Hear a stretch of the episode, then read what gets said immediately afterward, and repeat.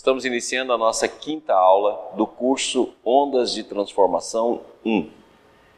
Esse curso que nós estamos trabalhando desde o início do, do semestre e que deve continuar no segundo semestre com Ondas de Transformação 2. Até aqui temos abordado a transformação como um processo natural da vida. A transformação ocorre em todos os campos da evolução e constantemente estamos em transformação. Então, nós podemos dizer que existe uma força que rege todo o processo e essa força é a força de transformação. Podemos deslocar essa força para vários ambientes do nosso mundo, da nossa vida, seja ele financeiro, seja ele pessoal, seja ele afetivo, seja ele dos nossos vícios, mas a força de transformação está sempre presente. E na nossa última aula, nós discutimos que essa força de transformação é a presença de Deus em nós. Então hoje nós vamos continuar essa abordagem. Muito bem, meus amigos. Então vamos voltar um pouquinho na aula passada, quando nós começamos a falar sobre Deus, mostrando que essa força consciência, essa força que age no processo de transformação, que vai transformando é, matéria em energia, energia em espírito, que paulatinamente vai transformando movimento, coesão, é, em em sensibilidade, em irritabilidade e depois no campo da nossa consciência, da imaginação e mais tarde no amor, na intuição, então, consequentemente, essa força está agindo na vida constantemente. E essa força pode ser vista como totalidade, essa força pode ser vista como unidade, essa força pode ser vista com aquilo que transcende, pode ser vista como uma força cósmica e podemos vê-la na figura de Deus Pai, que é que faz todo esse movimento é, é o reino de Deus, ou seja, a graça divina se manifestando em nós, que faz o nosso movimento de aperfeiçoamento e de enriquecimento interior. E essa transformação é inevitável e é natural. Por isso que nós falamos desde o início do nosso trabalho, para que a gente não coloque resistência a essa transformação, mas compreenda essa transformação através das sementes que ela, que ela dissemina dentro da nossa alma, de pequenas ideias, de pequenos conteúdos, a fim de que a gente possa surfar como diz o Stefano Sabete, essa onda para uma praia de paz e de, sobretudo, de autodescoberta. Então vamos reiniciar é, falando um pouquinho da, das passagens que nós falamos no final da aula passada, a fim de que a gente possa dar continuidade. Por favor, o primeiro slide. Vamos lá, presença divina em nós. Nós vimos com Cira Lombrino que viver a verdadeira teocracia é o reino de Deus, então, lembra que nós estamos num momento muito importante de desenvolvimento da nossa religiosidade. Nós precisamos entender que a religião é apenas um ponto, o menor de todos os pontos dentro do processo da religiosidade. A religiosidade é a compreensão da presença divina em nós, que inicia pela percepção da própria vida. É, o balde, como eu já falei aqui, ele fala que Deus, lei e vida são as mesmas coisas. Então a vida é a primeira manifestação, por isso que a vida é imperecível.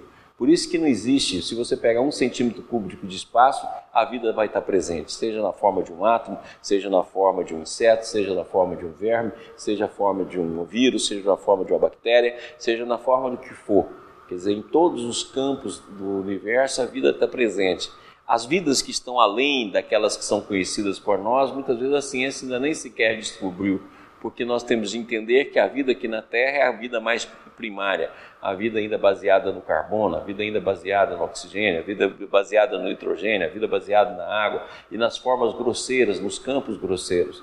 Então, quando a ciência não vê vida no nosso universo, ou não encontra outros tipos de vida, ou só procura vida semelhante à nossa, nós temos de entender que a nossa vida é a vida menor, a menor de todas as manifestações da existência e que a vida tem em todos os campos, em todos os momentos, em todas as dimensões, em todos os tipos de universo, em todos os tipos de mundos, sejam eles mundos físicos, sejam mundos fluídicos, e naturalmente vidas mais densas como a nossa, com as características da gente, logicamente que é a menor fração do universo.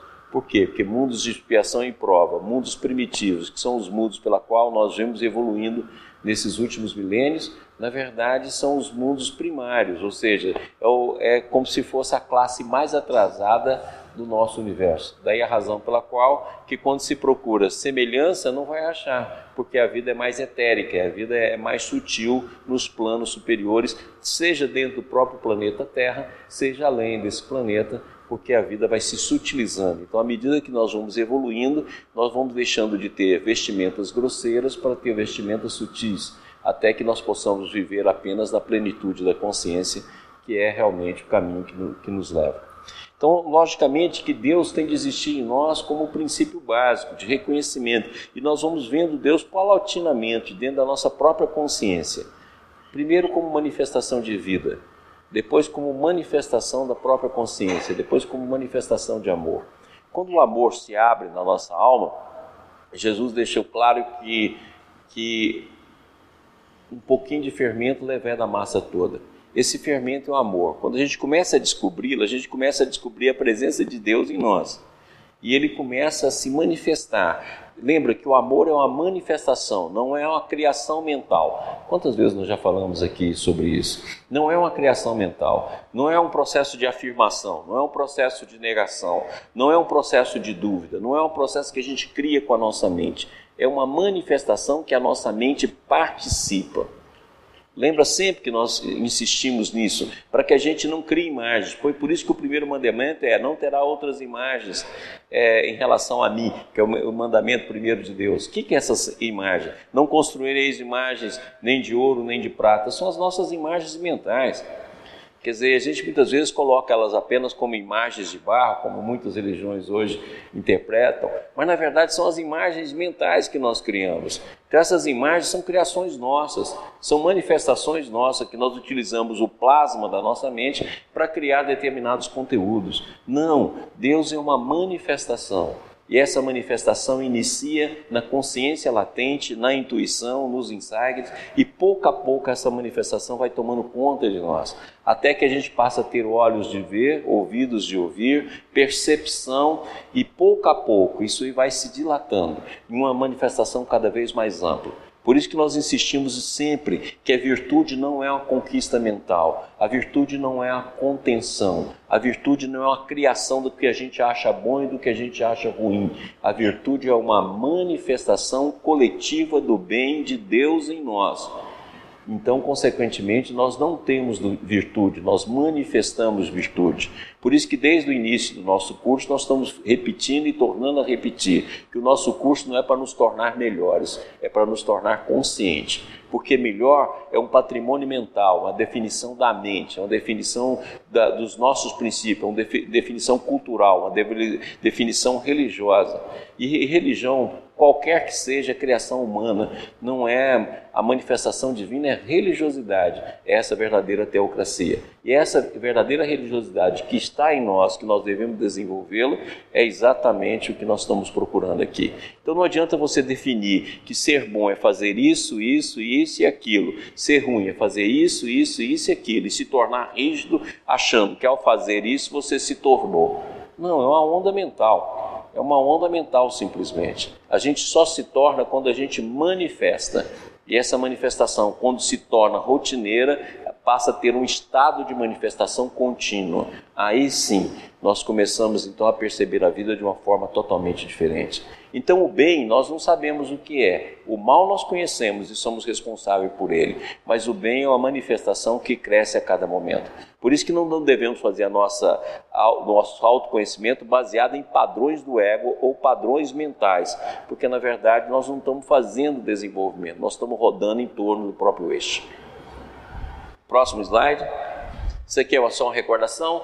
Lembra então que ele fala sobre os princípios e processos da transformação em forças expansivas e contrativas. Nós já mostramos também que são essas forças. Nós mostramos que no intervalo de dois pensamentos, nós respiramos o campo da consciência, nós respiramos o campo da consciência. Desde as consciências primárias, do qual nós emergimos, desde a consciência espaço-temporal até a consciência da razão e até a consciência que está além dela. Nós respiramos, só que essa respiração se dá no inconsciente como já falamos inúmeras vezes também, o inconsciente tem consciência, nós é que não temos percepção. Mas nós participamos do processo de expansão e contração o tempo todo. É no processo de expansão que a gente busca transcender, que vai dar aqui nesse mundo nosso essa insatisfação que nós temos com tudo, essa insatisfação, esse, essa busca de algo que está além de nós mesmos, essa busca de, de, de transcender o nosso pequeno mundinho, porque é essa força de transformação que coloca. Muitas vezes a gente pega esse pensamento e transforma ele em depressão, pega esse pensamento e transforma ele em tristeza, mas isso é, é nosso, porque na verdade está na nossa alma, não tem como. Essas forças de transformação se apresentam em, em, de natureza expansiva e contrativa. A gente, a gente expande, a gente contrai. Na contração nós conhecemos os nossos limites, na contração nós conhecemos aquilo que nós já ultrapassamos ou aquilo que somos. Principalmente conhecemos a nossa maldade, as nossas inquietações, os nossos erros. Na expansão conhecemos as nossas potencialidades. Então é por isso que eu sempre falei aqui no nosso curso que não existe passado reencarnatório. É, falar em passado reencarnatório para mim é uma besteira, porque na verdade existe presente reencarnatório. Todas essas forças estão presentes, todas essas forças estão pulsando. Nós somos um feixe de forças composto de todos os conteúdos evolutivos, de todos os conteúdos reencarnatórios, de todos os conteúdos atuais, de todas as forças é, que nos formam a nossa personalidade e de todas as forças futuras, potenciais, que estão dentro de nós em estado latente. E isso respira o tempo todo, isso se abre o tempo todo. E a maior de todas essas forças é a presença divina em nós, através do campo da graça, através da manifestação da consciência divina dentro do nosso ser. Próximo. Então nós vimos aqui com Emmanuel que não pergunte se Deus é um foco gerador de mundo ou se é uma força. Mas nós não podemos ainda entender, porque a inteligência não está desenvolvida contento, mas somos capazes de sentir o amor divino. Então, na fase que nós estamos, nós ainda estamos longe, nós não sabemos responder nem o que é um átomo. Incrível, né? Com tanto estudo, nós não sabemos nem o que é um raio de luz. Temos um monte de teoria que muda o tempo todo, porque o conhecimento evolutivo, nós não, não, temos nenhuma definição exata. E os próprios modelos mentais que nós fazemos do átomo não correspondem à realidade. Quer dizer, esses modelos todos já não correspondem à realidade daquilo que realmente hoje a gente começa a compreender o que eu possa ser. Então, se nós ainda não entendemos um átomo, não entendemos um raio de luz, imagina a gente entender o Criador. E tem gente que pega a figura de Deus e coloca dentro dela um monte de princípios humanos. Quer dizer, como se Deus fosse isso, fosse aquilo, fosse aquilo outro, e interpreta a, a, a, seu bel prazer. Inclusive pode falar assim, a igreja que segue Deus, a religião de Deus, e, um monte de coisa nesse sentido que não passa de coisas humanas projetadas por maiores que elas sejam, muitas vezes por mais salutar que elas sejam, mas são coisas humanas, são limites humanos, porque Deus é a própria vida em manifestação e Deus está presente em tudo e em todo lugar. Então, se nós entendermos isso em definitivo, nós vamos deixar de, de achar que a nossa religião é melhor do que a do outro e que o nosso conhecimento é privilegiado e que a nossa visão de vida é superior à outra. Não existe essa superioridade. Quer dizer, tudo isso, todo Deus que nós temos ainda é um Deus de projeção, é um Deus. É, de, que parte da nossa subjetividade, que parte do nosso campo mental, são definições primárias de, um, de uma força muito mais ampla, infinita, incomensurável, imperecível, oniabarcante, onisciente, que nós estamos longe de realmente reconhecê-la. Então, consequentemente, que é, nós precisamos entender isso. Mas o amor divino não. A vida, o amor divino, ele nós somos capazes de começar a percebê-lo nós somos capazes de, entendê-lo, porque, como o próprio é, Jesus nos disse, o reino divino vem a nós, então esse amor está presente, ele começa a se manifestar, geralmente, inicialmente através das sensações, depois ele um pouco mais de sentimento, é a fase que nós estamos vivendo agora, de afetividade, já começamos a perceber o outro, já temos elementos de fraternidade, já temos elementos de generosidade, esse amor, então, se nós prestarmos atenção nele e, e deixarmos com que ele flua, dentro de nós, ele vai saindo desse estágio e saindo do sentimento até chegar no amor. Aí, quando nós chegarmos no amor, o amor revela todas as forças da vida e a nossa compreensão muda é, totalmente na hora que o amor se manifesta. É só deixarmos uma semente do amor, tamanho de um grão de mostarda, colocar, porque aí ele se manifesta em nós. Próximo. Aí depois nós vimos também com Emmanuel que, que Deus, associando nossos impulsos ao plano divino, é, o Espírito Universal do Pai há de presidir o mais humilde esforço na ação de pensar, falar, ensinar e fazer. Então Deus não está distante, a gente tem uma ideia de que Deus está fora do universo, que Deus não é acessível, que Deus vive num. Não. Se Deus é onisciente e onipresente, Ele está presente em todos os seres, em todas as criaturas, em tudo que existe no universo. Tudo é vida, tudo é presença divina. E como diz Emmanuel, Ele é capaz de nos auxiliar e estar presente em todas as nossas ações de pensar, falar, ensinar e fazer. Então, se nós colocarmos os impulsos interiores nossos dentro do impulso divino, nós somos capazes não só de perceber o Pai, como ter um adiantamento progressivo, evolutivo muito mais rápido. Eu gosto sempre de mostrar essa imagem, eu, repito sempre essa imagem, é semelhante a um rio. Vou pegar um rio de uma correnteza muito forte. Então, na hora que você nada a favor da correnteza, você não só ganha o impulso teu, do seu próprio movimento, mas o impulso da correnteza. Então, o teu impulso, o impulso da correnteza se soma. Então a mesma coisa acontece em relação à correnteza da vida, o fluxo da vida, o fluxo de transformação da vida. Quando você deixa de nadar contra a correnteza, gastando a sua energia, gastando a tua força, gastando os teus princípios, utilizando a força de maneira eh, contrária e passa a se utilizar de um nado a favor da correnteza, você não só se desperta, como o processo é muito mais rápido, ele se manifesta muito mais rapidamente. E é isso que Emmanuel fala aqui, associar os nossos impulsos aos impulsos divinos. Próximo. Depois nós vimos que, na verdade, os nossos pensamentos, aqui representado por essas ondas, está em superposição com o pensamento divino. E nós não, só não percebemos o pensamento divino porque a gente sempre escolhe a gente, devido ao egocentrismo, devido ao egoísmo, devido ao orgulho. É sempre a nossa personalidade o primeiro elemento. Então, consequentemente, nós nunca deixamos com que a onda que deveria ser colapsada da presença divina se manifesta, porque nós sempre escolhemos, por sermos narcisistas, a nossa própria imagem, porque somos por ela apaixonados. Próximo.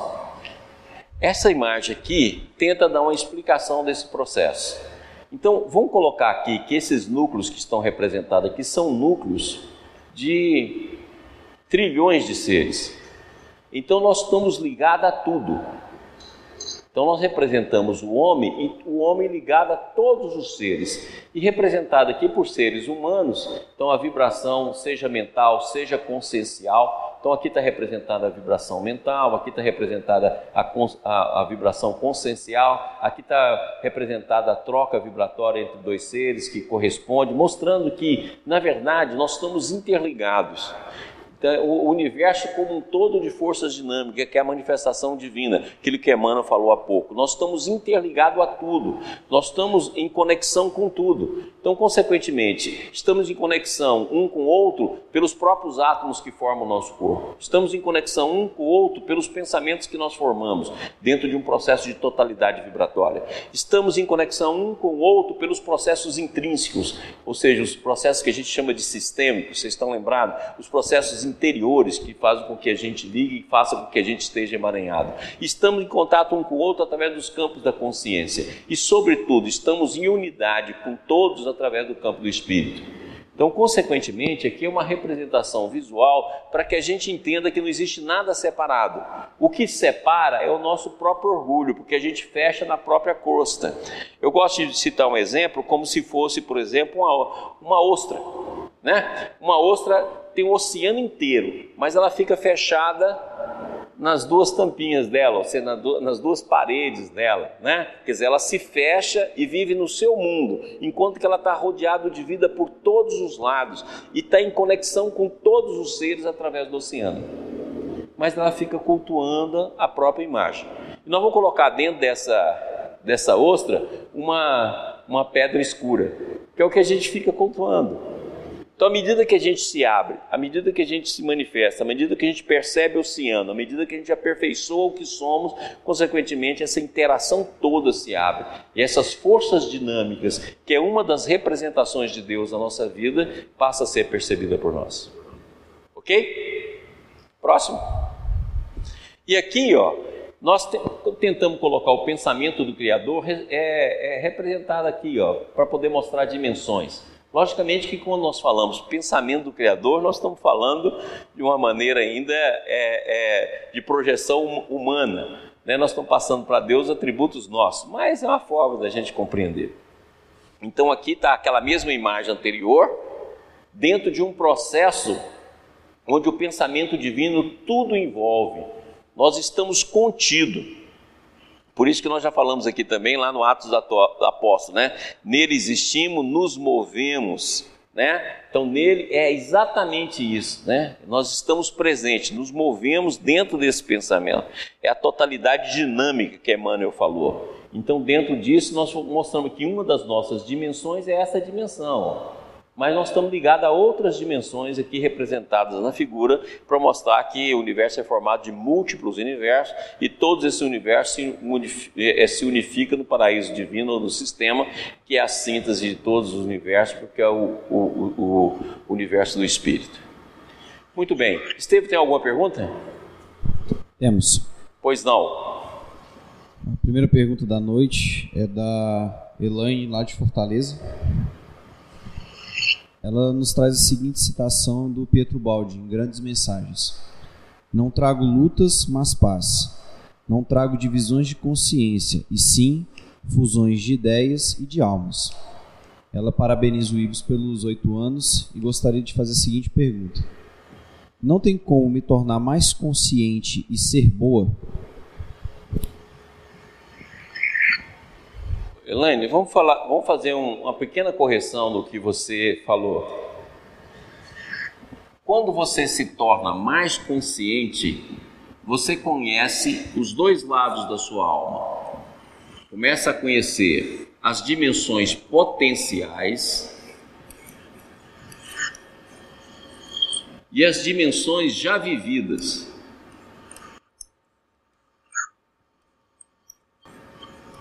Essas dimensões já vividas, você manifestou geralmente a maldade, ou bom e mal, quer dizer, você se manifestou várias coisas nesse sentido. E as potenciais são aquilo que está além da sua, do seu momento atual, além do seu campo atual. Então, quando você abre o campo de consciência, você capta, ou você intrinsecamente manifesta a bondade. Então a bondade é uma manifestação. É uma manifestação da totalidade, é uma manifestação da unidade, é a manifestação divina. É uma força da vida. Então você manifesta essa força da vida, porque você passa a entrar em ressonância com essa força. Na verdade, a bondade ela não é particular, ela não é um estado que eu alcanço da minha individualidade, do meu individualismo, pelo meu esforço, mas é um estado que eu alcanço pelo despertar da minha consciência, pela ressonância que eu passo a ter, pelo desenvolvimento das forças intrínsecas e que passa a manifestar. manifestar. Foi aquilo que nós já também explicamos aqui quando fala para Jesus, bom mestre, fala bom só o Pai. Por quê? Porque a bondade é uma emanação divina que a gente capta e manifesta. Então, à medida que a gente torna consciente, nós vamos conhecer o porão da nossa existência e vamos conhecer o céu da nossa potencialidade. E nesse campo de conhecimento, nós passamos a manifestar algo que não temos, mas que passa a fluir através de nós. É como se nós fôssemos um poste de luz. Não somos dono da luz, mas somos capazes de manifestá-la no ambiente onde ele é colocado. É assim. Mais alguma coisa? A Sheila lá do Espírito Santo. Da onde? Sheila do Espírito Santo. Ah, pois não. Lá de Linhares. Elas, ela nos enviou, uma, nos enviou uma pergunta com relação à questão do apego. Uhum. É que na aula 3 foi abordada a questão do apego. Perfeito. Então ela está com uma pergunta sobre o apego. Ela saudações ao Dr. Maurício e à equipe da TV. O apego é um dos fatores que mais atrapalha a busca e o estudo e um dos que mais ajuda. Porque o jovem rico do Evangelho, aí ela cita Mateus 19, de 16 a 22, não conseguiu atender o pedido de Jesus Se queres ser perfeito, vai, vende tudo que tens, dá aos pobres e terá um tesouro no céu. E vem e segue-me. Comente sobre a gênese do apego. Obrigado. Sheila, boa noite.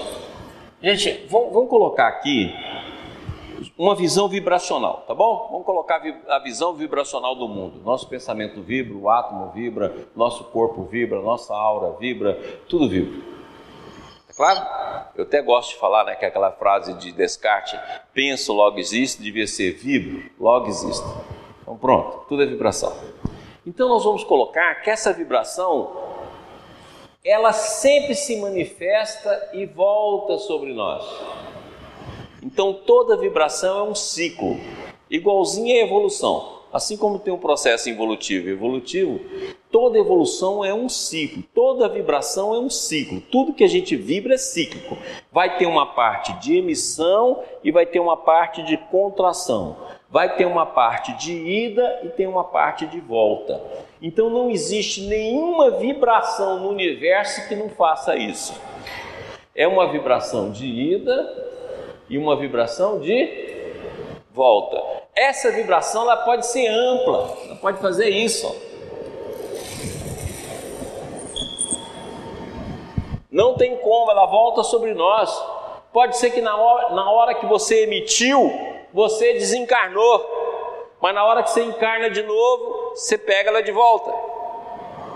Então toda vibração, toda vibração é um processo de cíclico, de ida e de volta. Agora, eu vou pegar essa vibração e vou desenvolver o apego nela. Eu pego uma vibração que eu repito vários pensamentos. Esses dias eu estava falando sobre isso, vou falar de novo. No livro Mensageiros, Aniceto, ele fala o seguinte: que o ciclo do nosso pensamento está ligado à pulsação do nosso coração. Então vamos colocar que nós temos 70 pulsações por minuto. Então vamos dizer então que a gente passa a ter 70 pensamentos por minuto. Tudo bem? Vamos fazer aqui a partir desse raciocínio. 70, 70 pensamentos por minuto e, e sabendo que quando a gente dorme, vamos colocar aí 8 horas por dia, os preguiçosos 10, né? Que dorme aí, ok? Nós vamos continuar pensando. De maneira que ao final de 24 horas, nós vamos ter em torno de 100 mil pensamentos. Em outras palavras, a partir desse raciocínio, nós vamos colocar que a gente tem em torno de 100 mil pensamentos dia, incluindo o sono. Ora, em 10 dias eu tenho um milhão de pensamentos. Em 30 dias eu tenho 3 milhões de pensamentos. Agora eu vou colocar esses 3 milhões de pensamentos dentro de um mesmo foco. Então, vamos dizer, eu estou lá apaixonado. E esses 3 milhões de pensamentos foi só em torno de eu controlar a vida de quem eu amo. Que eu diga amar, né? Entendido? Então eu vou lá. 3 milhões de pensamentos. Dentro do mesmo foco. Indo e voltando. Na hora que ele volta, cria novos impulsos. Se são 3 milhões, são o quê? 36 milhões por ano. Você entendeu que em determinado momento eu estou fechado num campo como se fosse a crosta lá da, da imagem que nós demos lá da ostra, e que a gente acha que isso aqui é natural e não conseguimos ver além, porque nós formamos com a própria mente uma crosta que nos envolve.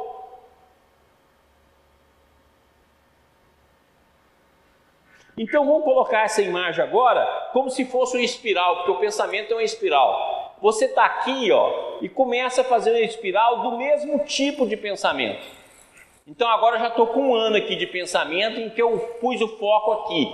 Desenvolvi, por exemplo, desenvolvi, por exemplo, 20 milhões de pensamentos no mesmo tema. Daqui a pouco Você não vê absolutamente mais nada, porque esse pensamento passa a te dominar. Entender os processos obsessivos, entender os processos de apego, é aqui que está a Gênese, como a Sheila nos pediu para falar. Aqui que está a Gênese.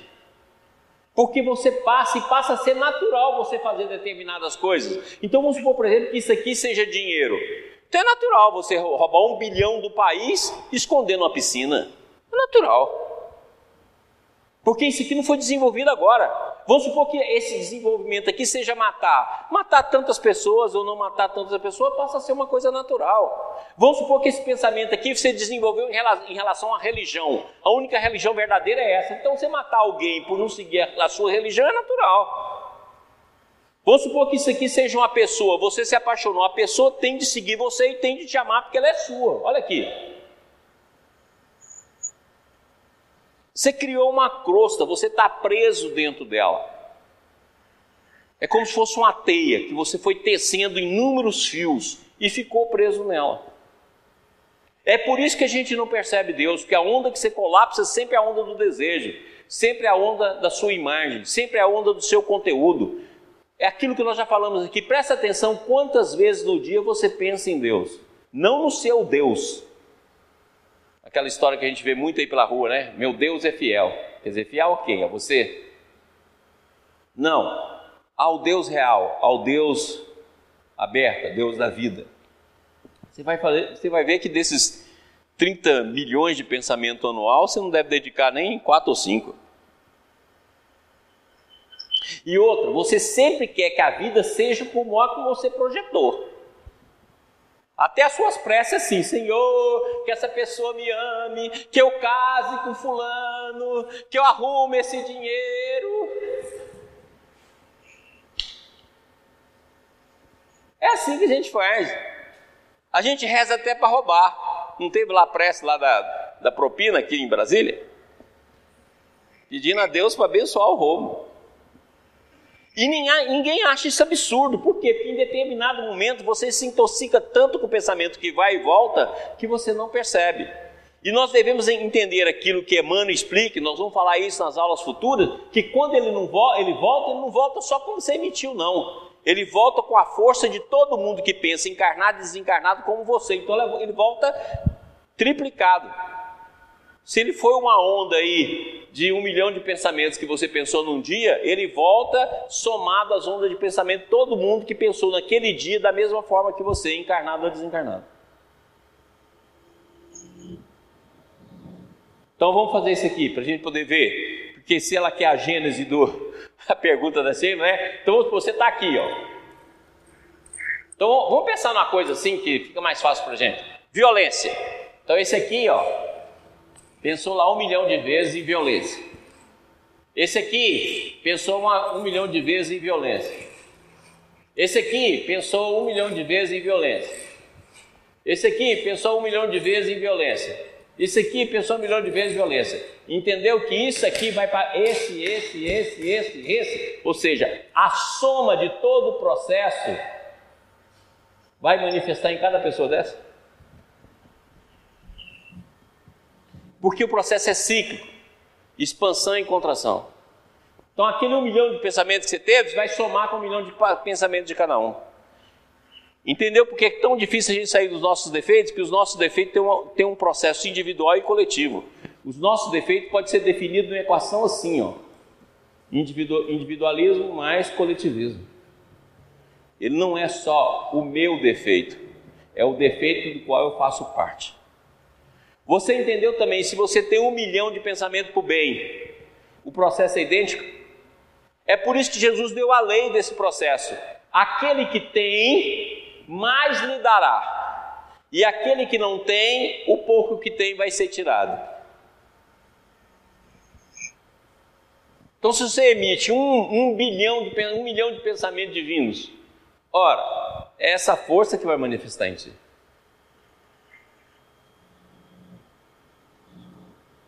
E essa é a gênese de todos os apelos.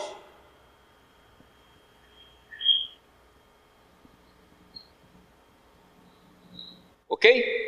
Então, se nós pensamos aqui, agora dá para a gente entender uma coisa interessante. Ó, aqui estou eu. Então agora eu vou colocar isso aqui, para a gente entender o nosso processo reencarnatório. Olha aqui, ó, todo o processo evolutivo nosso está dentro de nós, ó. Então, na verdade, nós temos um corpo que eu chamo corpo da sombra, que é o conteúdo de tudo que a gente já vibrou, tudo aquilo que está no nosso psiquismo. Por isso que não tem como só subir. Você sobe e desce, como a gente já mostrou aqui e vai falar nas próximas aulas também.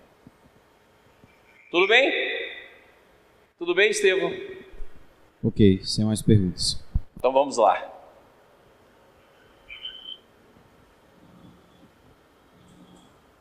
Sem mais perguntas? Entendi mais perguntas. Ah, então vamos lá.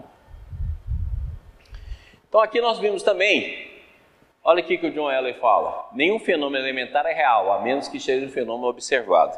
Então nessa, nessa visão da física, da física quântica, é, os fenômenos só se tornam real quando nós observamos.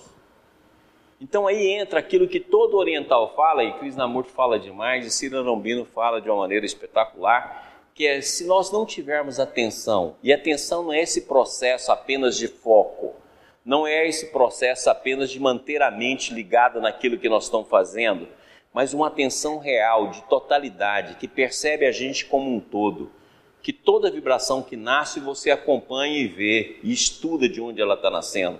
É como se você estivesse vendo você o tempo todo. Isso que é o verdadeiro autoconhecimento. É, você passa o dia todo te observando e você vai preparar para se tornar consciente, inclusive nos sonhos.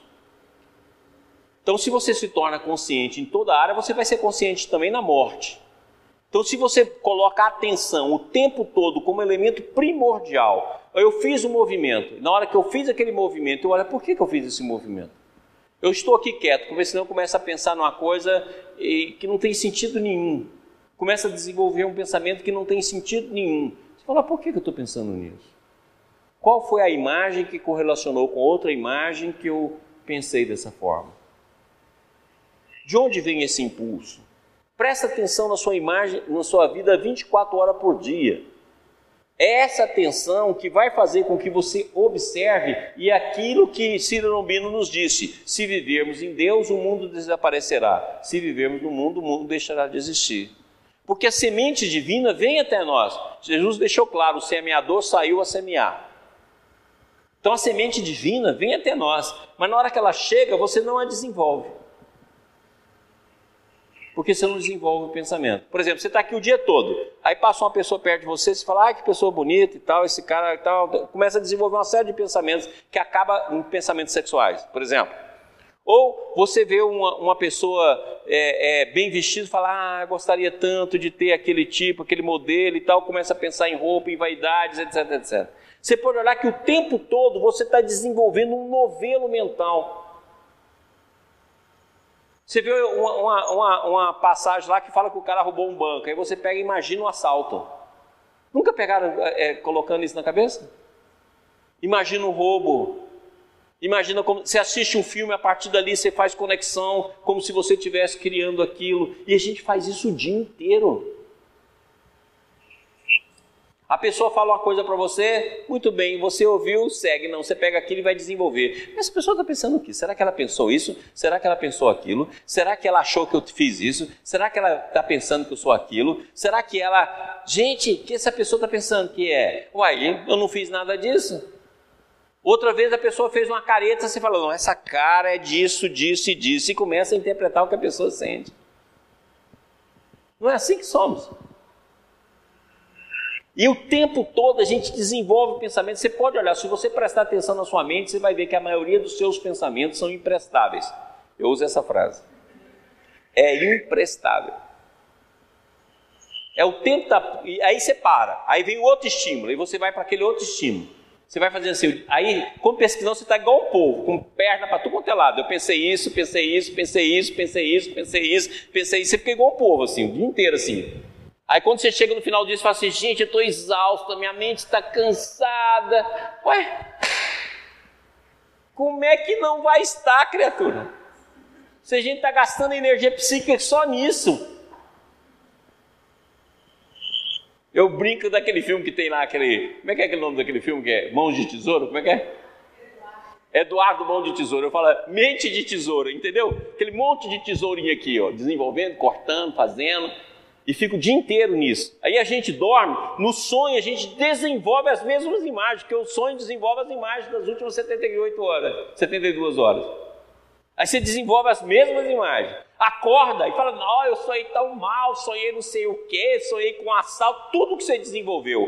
Por quê? Porque a mente fica assim, ó, coloca aqui para mim. Então vê lá. Mente, mãos de tesoura, lá, cabeças de tesoura. Lá. É assim que a gente faz. Parece aquele personagem do Maurício Souza, né? O rolo. Então, aqui você desenvolve. Em cada parte dessa aqui, você tem um monte de pensamentos que você desenvolveu. Tá aqui, ó.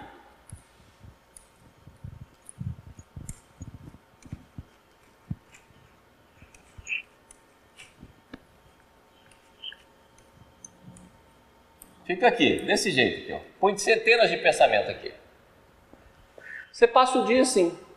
Aí se acontece um problema, você quer resolver esse problema aqui com essa mente. Você vai agravar aquilo que nós chamamos lá de equação da vida. Você vai aguardar, agravar a equação da vida. Você quer resolver com essa mente aqui, com esse princípio aqui. Como, gente? Aí você fala assim, nesse dia que você pensou em Deus, você chega aqui tem uma, uma, uma raizinha assim, fala assim, assim, ó. Deus podia me arrumar um marido, podia me arrumar dinheiro, Deus podia resolver esse problema para mim, Deus, tá lá. Uma perninha. Quatro ou cinco pensamentos ali e pronto. E a gente não percebe isso.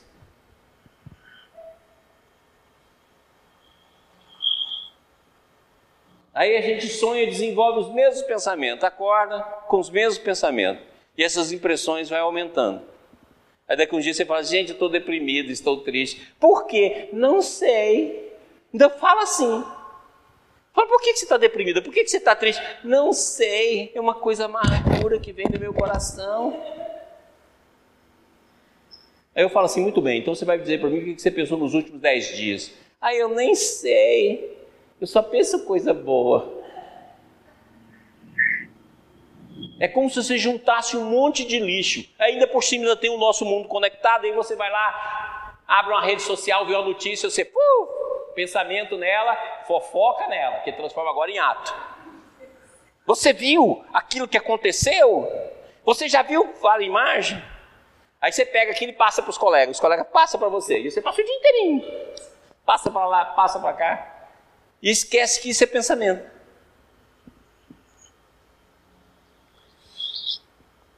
Então você imagina, se nós quando fazemos exercício físico, vamos lá repetir um exercício físico, a partir de determinado momento nós estamos cansados, a mente é o mesmo processo, usa a mesma energia, a energia psíquica. Por isso que não percebemos a presença divina na nossa vida. Não tem como.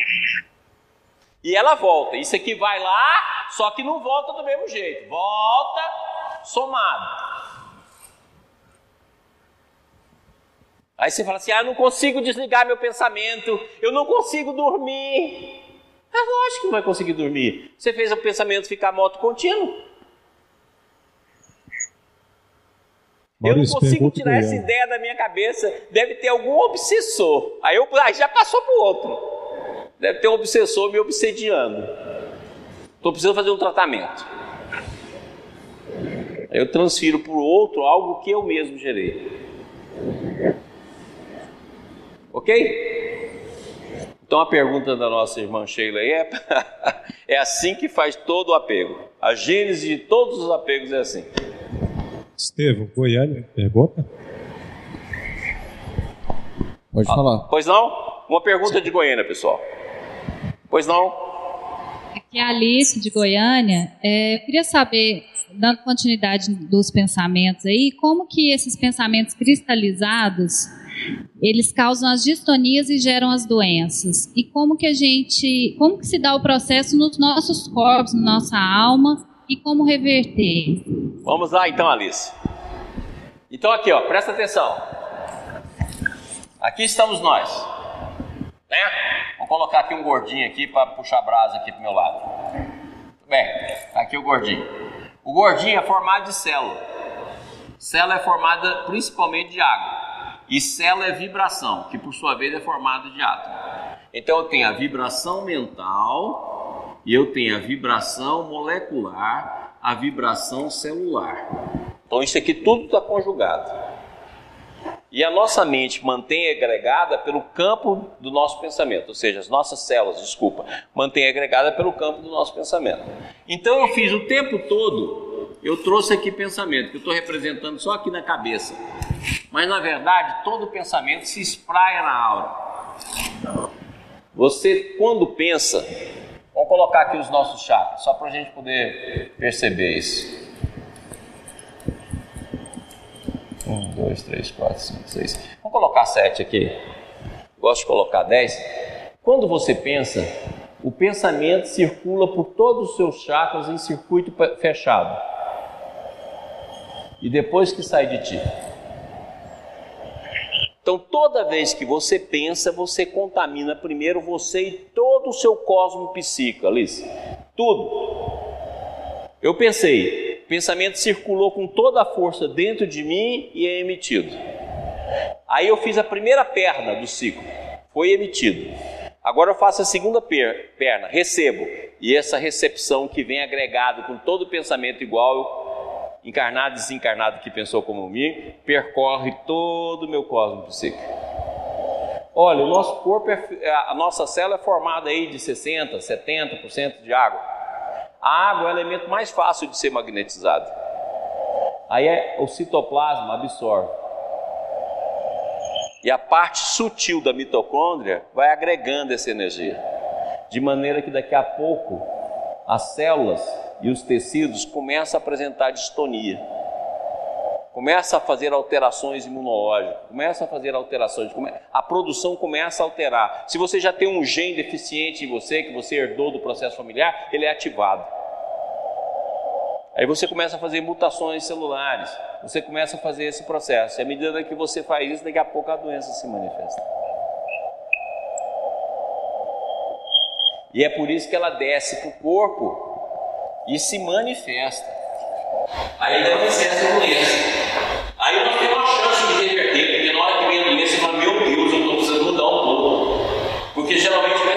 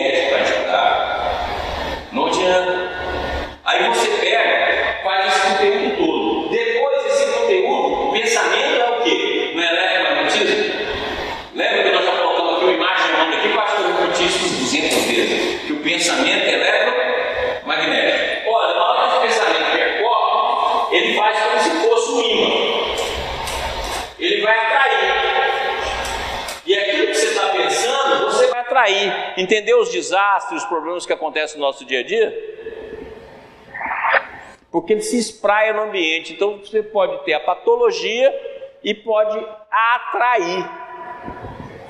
Aí a, a pergunta que a Alice fazer, como reverter? Só existe uma maneira, atenção. A partir da atenção, para que você note tudo que você forma e você veja que. É, quer ver faz uma coisa interessante? Pode ser o nosso exercício da semana.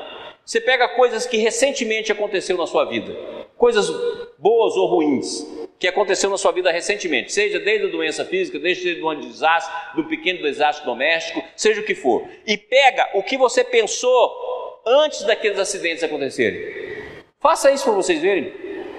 Ó, aconteceu um negócio seguinte: eu bati meu carro, vamos supor, tá? Ou fiz um diagnóstico que eu estou com a doença tal. Pega agora e vem aqui um mês antes, dois meses antes, e começa a ver o que você estava pensando. Dá uma olhada. Dá uma olhada no que você estava atraindo. Porque quando acontecem os desastres, eles são desastres que estão dentro de uma simbologia daquilo que seu psiquismo está desenvolvendo. A doença está dentro da simbologia daquilo que você está desenvolvendo. Então vamos supor, por exemplo, que eu comecei a achar que eu não tenho força, que eu não tenho vontade, que eu não consigo mudar minha vida. Daqui a pouco você vai ter problemas nos membros. Ah, eu não dou conta de fazer isso de jeito nenhum. Daqui a pouco você vai ter problema nos braços. Então toda doença ela vai para um campo simbólico, uma representação simbólica da nossa mente. Aí você fala, mas e as epidemias? Por causa disso aqui, você atrai. Por isso você vai ter aquele cara que trabalha com doente e não tem doença, trabalha com epidemia e não fica doente. Por quê? Não atrai. Entendeu aí, Alice?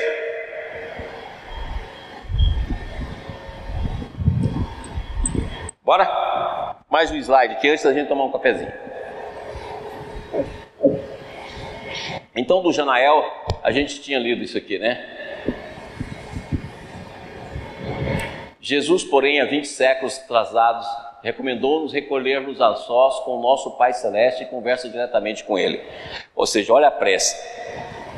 É outra das medidas que Alice falou. O que, que a gente faz? A prece.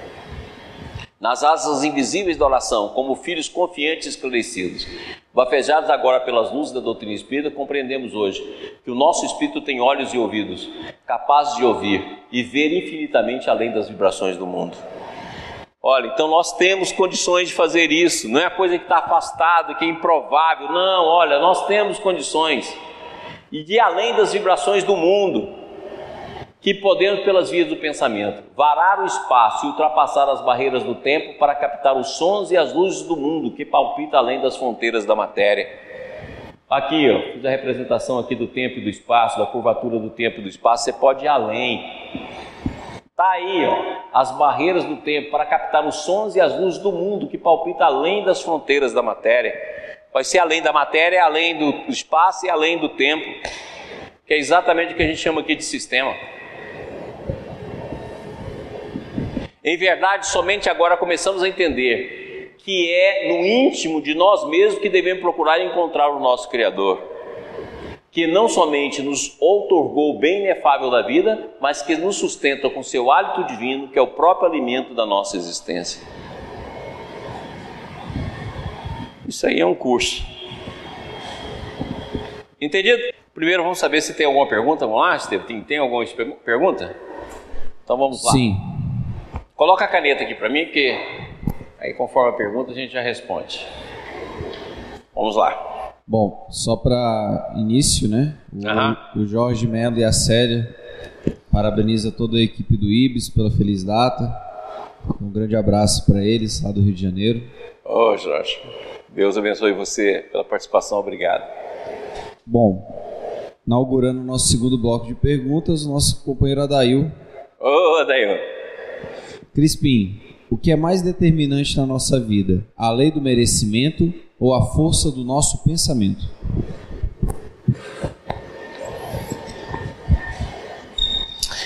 Eu sou da opinião que a gente tem muito pouco merecimento.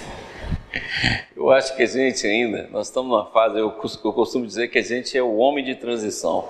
A gente está na fase da transição do mal e com o propósito do bem, mas o mal ainda fala muito forte dentro da gente.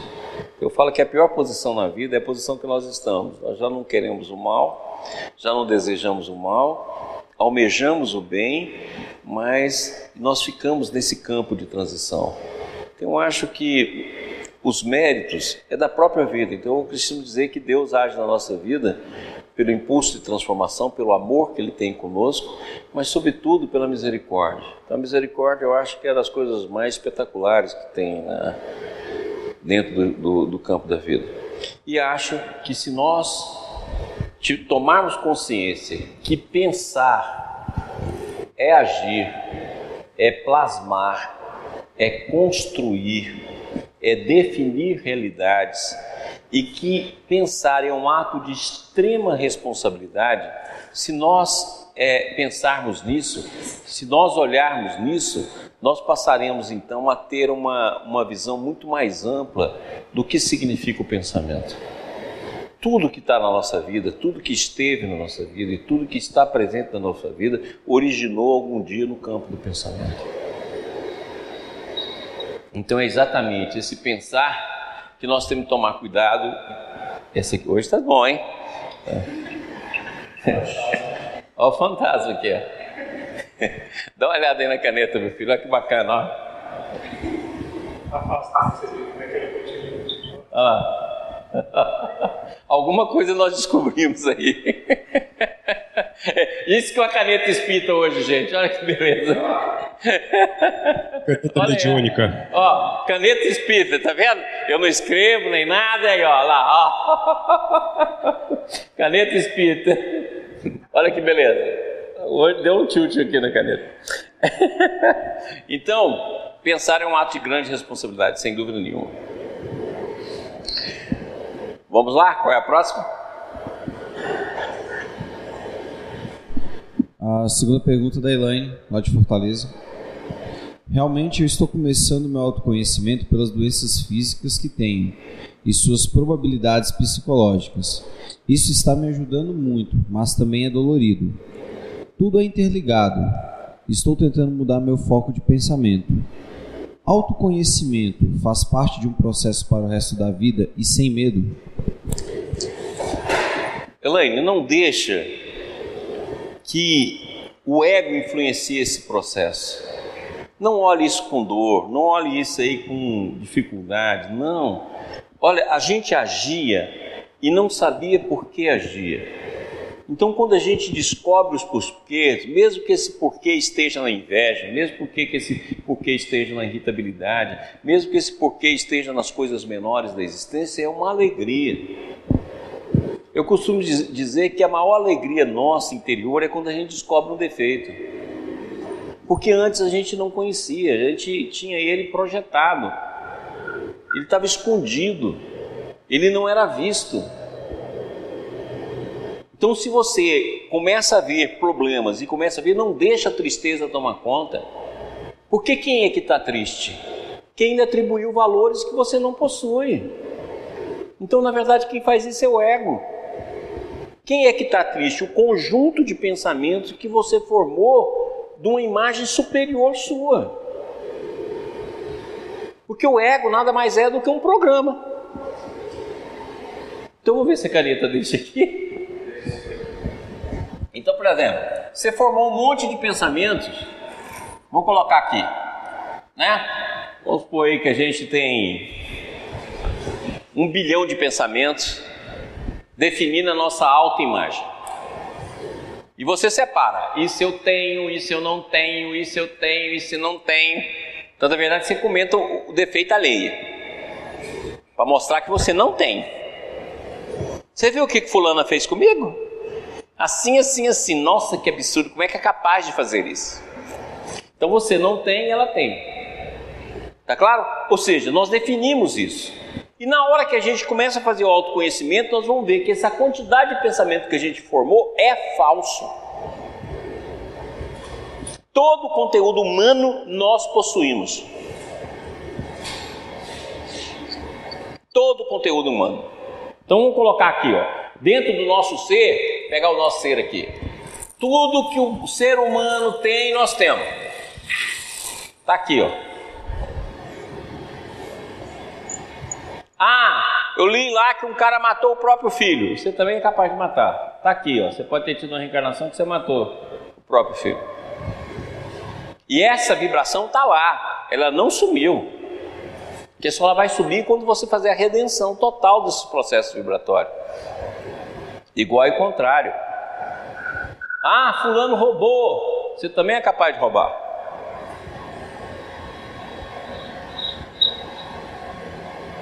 Também é capaz de fazer isso. É igual aquele florista lá que eu visitava a loja dele, que tem uma frase que eu adoro. Ele fala assim, doutor Maurício, é, não é que eu não, não roubo, não é porque eu não quero, eu não roubo porque eu não sei onde roubar. Eu não vou roubar pouco, não. Eu queria roubar muito. Então, como eu não sei e não tenho acesso, é por isso que eu não roubo. Então, é exatamente isso. Isso tudo está na tua alma. Então, você está aqui no mundo atual. Ó. Aí você vai lá e faz um monte de ideiazinha de que você é superior e que tem isso, que tem aquilo, que você está mudando, que agora você está se dedicando ao bem e mudou. Mas esquece dessas vibrações que estão aqui. Não, joga isso fora. Tem alegria em descobrir um defeito, tem alegria em descobrir uma deficiência, tem alegria em descobrir os processos interiores. Isso é alegria, porque a gente fazia e não sabia. Agora a gente sabe, porque na hora que você tem alegria de descobrir, você também vai ter alegria de desenvolver as suas potencialidades. Lembra que é os dois lados. Então não deixa que o processo do autoconhecimento se transforme em tristeza. Tristeza de quê? Quem é que está triste? Faça sempre essa pergunta: quem é que está triste? Quem é que está triste? O conjunto de pensamentos que eu formei. Então, esse ser que eu dei autonomia aqui, ó, que tinha uma alta imagem de mim, que vai estar tá triste. Mas eu não sou nada disso. Eu posso estar assim, mas eu não sou assim.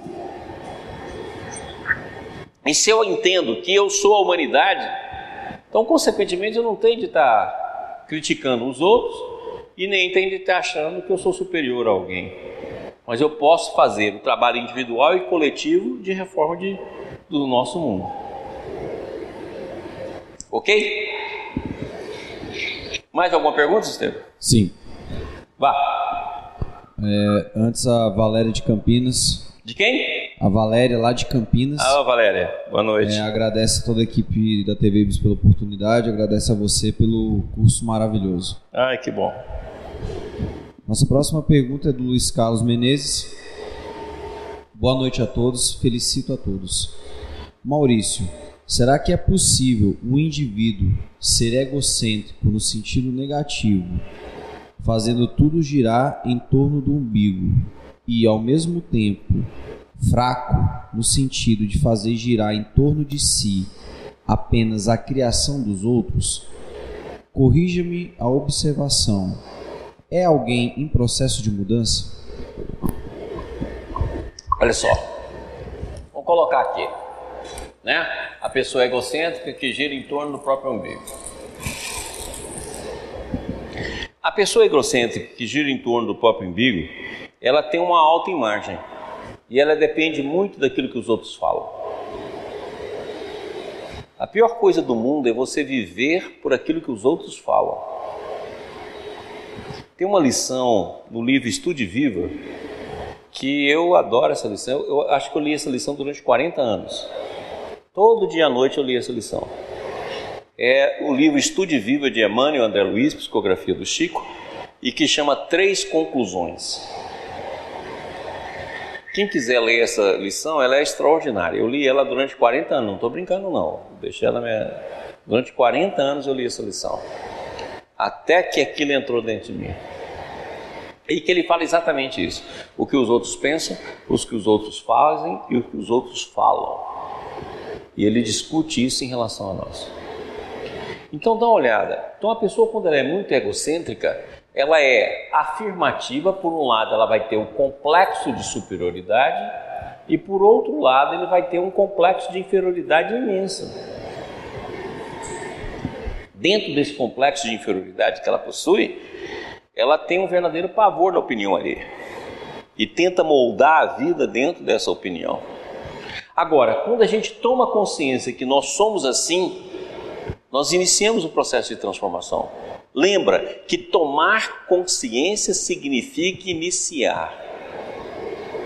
Olha, eu descobri o meu jogo, eu descobri a minha dinâmica, eu descobri os processos em mim, eu descobri os métodos que eu uso, eu descobri a maneira como eu ajo. Ótimo! Quando você faz isso, você iniciou o processo. É como diz Paulo de Tarso: o bem que eu quero fazer, esse eu não faço, mas o mal que eu não quero, esse eu faço. É essa fase. É a fase da percepção do movimento. É a fase do movimento nosso, a fase que a gente começa a perceber fala, gente, olha como é que é a minha dinâmica. Olha como é que eu faço, olha como é que eu reajo, olha como é que é a minha vaidade, olha como é que é a presunção, olha como é que é a minha altivez. Olha, quando tal pessoa entrou na sala, olha como é que eu fiquei. Então, se você começa a notar isso e fazer um retrato teu, um retrato, eu faço isso muito anotando em caderno. Para mim, caderno é a coisa mais importante do mundo. Eu faço lá anotando em caderno, que eu vou constituindo, vou mostrando o ser, até que eu configuro o ser. Então eu ponho aqui e falo assim: aqui está o ser metido. Aí depois eu ponho aqui: aqui está o ser cruel. Aqui está o ser vaidoso. Aqui está o ser. Eu vou definindo os seres que tem dentro de mim. E vou estudando cada um. Então, por exemplo, o cruel que existe dentro de mim, eu uso pra caramba porque eu descobri que ele tem uma força extraordinária. Então, todo momento difícil da minha vida eu uso cruel, mas não uso para fazer crueldade, eu uso para ter energia para sair do processo. Então você começa a agir, aquilo que Jesus ensina no Evangelho de Lucas: granjeai amigos com as riquezas da iniquidade. Então você tem lá um metido para danar, metido que é capaz de achar que é superior a todo mundo. Vai, pega o metido e vai defender causas sociais, vai defender pessoas que estão passando por problema, que tem medo até de falar com o juiz, com a autoridade, com isso, porque morre de medo daquela autoridade. Pega o metido, vai lá e resolve.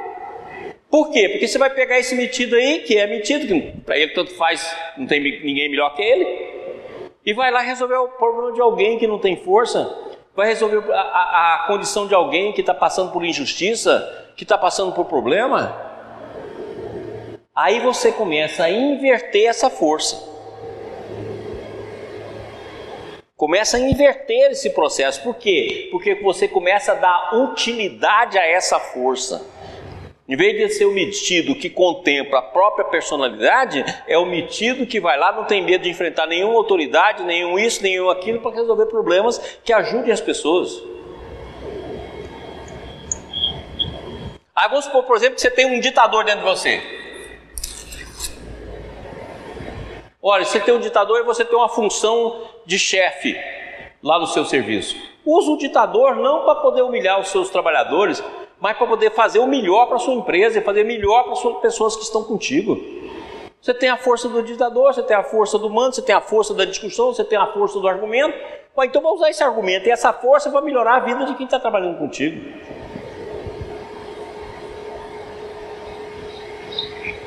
Entendeu? Essa maneira, na hora que a gente mapeia a nossa personalidade, como ele há pouco falou. Então, por exemplo, qual é esse orgulho que faz aqui girar em torno do próprio umbigo? Coloque então uma visão social aqui. Ah, vou fazer uma obra de assistência. Como eu gosto que tudo gira em torno do meu umbigo, eu vou fazer uma obra que eu vou fazer tudo. E eu vou mandar em tudo. Mas vou fazer uma obra para os outros. Aí você monta um Ibis, igual eu fiz. Só manter o Ibis que eu giro em torno do meu próprio umbigo. É, então montar uma coisa que sirva para todo mundo. E vamos defender essa coisa. E vamos trabalhar por ela. Entendido? É assim que a gente faz. Beleza. Mais alguma coisa? Não, só a Elaine de Fortaleza que nos mandou um agradecimento aqui, falando que foi muito bom. É, um beijo para ela. Então vamos terminar aqui. Mais uma, uma, uma passagem a gente termina. Pode, pode ir? Gente, então tá aqui, ó. A dinâmica da aventura da autodescoberta. É as forças divinas que descem, ou seja, as forças divinas descendentes, e é aqui que a gente deve começar, para não ter a tristeza igual a Elaine falou aí. A gente usa a força divina para despertar o nosso campo psíquico e vamos atrás das forças inferiores nossas para ascender. Então, esse é o, o, movimento. Ó. Isso aqui que é contração, isso aqui que é expansão e contração. Eu começo aqui, não começa aqui não, ó. eu começo aqui. Pedindo a Deus sabedoria e força, pedindo a Deus a presença dEle, pedindo a Deus a, a transformação, pedindo a Deus que, que me auxilie nesse processo. E você viu que Emmanuel falou que ele vai auxiliar. No pensar, no agir e no fazer. Aí, feito isso, eu começo a descobrir minhas forças que estão em mim. Começo a descobrir o que está em mim. Então, à medida que eu começo a descobrir o que está em mim, eu vou elevando e vou trazendo essa força. E é exatamente nesse processo de elevar e abaixar, elevar e abaixar, expandir e contrair, que está todo o processo do autoconhecimento. Então tem hora que eu vou descer aqui nos meus infernos, mas eu não desço com tristeza, não desço com agonia, eu não desço com nada, porque se eu aceito que eu sou o mundo, então todos os acelerados que tem no mundo eu também sou. Não tem surpresa. Você fala assim, não, mas eu não sou acelerado. Mas se você pegar, recuar dois mil anos aí, você vai ser. Recua três mil anos. Muitas vezes não precisa nem recuar, recuar uma semana só. Já é suficiente. Certo? Então, então presta atenção, a gente não pode falar que os outros, a vida é uma totalidade. Você está construindo um, um, processo integral. Como é que você vai falar que eu não tenho isso? Se você também faz parte do mesmo processo humano. Ah, você não tem agora, mas teve há 500 anos atrás. Não tem agora, mas teve há 200 anos. Não tem agora, mas teve há 50 anos atrás. Nós somos um ser humano, não tem como. Agora você pode estar fazendo a opção para que essa força não se manifeste dessa forma, mas ela está manifestando em algum lugar. Você fala, não, não, eu não tenho, dentro de mim eu não tenho a violência de matar. Mas você pode estar usando essa força para destruir o trabalho alheio, para fofocar, para destruir o ideal de alguém, para dizer que não vai dar certo, que não vai dar errado, que é apegando em alguém. Você pode estar usando essa mesma força deslocada. Ela quer a violência. Agora ela quer a violência contra os ideais dos outros, contra as propostas dos outros. É só você prestar atenção que você vai ver que você faz um deslocamento. Eu falo que é igual limpador de para-brisa. Estava aqui e veio para cá. Mas é a mesma força, a mesma paleta. Entendido? Ok, gente? Antes de acabar, tem uma pergunta? Na verdade, é uma mensagem lá da ah, Cida. Da Cida? O pessoal é lá de Campos. Ai, que legal. Lá de pessoal de perdão, o pessoal de Campo Grande, né? Que acompanha a gente. Querido Maurício e todo o pessoal do IBS. Parabéns a todos vocês por esses oito anos de pura luz, de tantos conhecimentos que nos chegam e clareiam o nosso caminho para que possamos seguir mais conscientes, confiantes e determinados rumo à nossa evolução. Que Deus abençoe a todos e vocês sempre, o pessoal do seu, que é lá do Campo Grande, que é o Centro de Estudo Baldiano. Nosso grupo acompanha todas as aulas desde o início do curso e muito temos a agradecer a vocês. Abraços. Ah, que bacana com essa mensagem de fraternidade, né? Porque quem faz isso faz por carinho. Quer dizer, isso aí é generosidade andando, né? Faz por carinho. Nós vamos terminar nossa aula com ela, lembrando que nós agradecemos a todos por estar conosco, participar conosco. Isso é uma alegria infinita. É, é como se a gente estivesse compartilhando e, e pode ter certeza que quem mais aprende somos nós mesmos. Quer dizer, não tem mais quem aprende mais do que nós, porque é exatamente assim que a gente vai consertando e vai trazendo e manifestando campos de consciências maiores, que nós estamos em aprendizagem constante. E estar aqui significa aprender. Então vamos fazer a nossa prece, agradecer tudo que a gente tem recebido em nome de Deus, nosso Pai. Pai amado, nós te agradecemos por tudo que recebemos, em particular nesses oito anos de IBS. Obrigado pela bondade, pelo carinho, pelo cuidado, pelo amor, pela diretriz, pela intuição, por tudo aquilo que nos deste. Obrigado, sobretudo, Senhor, pelo conhecimento, que a tua bondade nos envia mãos cheias pelos campos da sabedoria e pela via do Espírito. Nós somos gratos eternamente ao teu amor e te pedimos, Senhor, nos ajude a nos transformar para que, sendo melhores, possamos manifestar o teu amor onde estivermos. Obrigado por tudo, Senhor, que assim seja. Pessoal, até semana que vem. Na semana que vem nós vamos transmitir de Goiânia.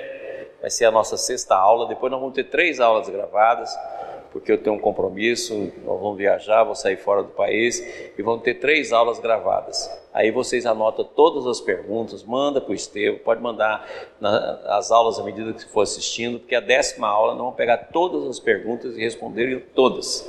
Se não der, a gente faz a décima, a décima primeira, mas nós vamos responder as perguntas todas, tá bom?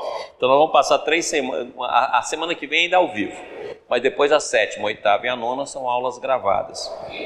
E aí, as perguntas que vocês tiverem, por favor, não deixem de mandar, porque a décima aula nós vamos montar todo em cima dessas perguntas. Manda aí para o site, manda para o Estevam, manda para o Mauro, manda para o pessoal aí, para que a gente tenha as perguntas e a gente elabore a aula para que a gente possa dar aula dentro dessa maneira. Não vamos ficar fora três semanas, mas logo depois nós estamos aí, estaremos juntos dentro desse processo. Então, boa noite a todos, um beijo e que Deus abençoe a nós e a família Ibis toda. Até mais.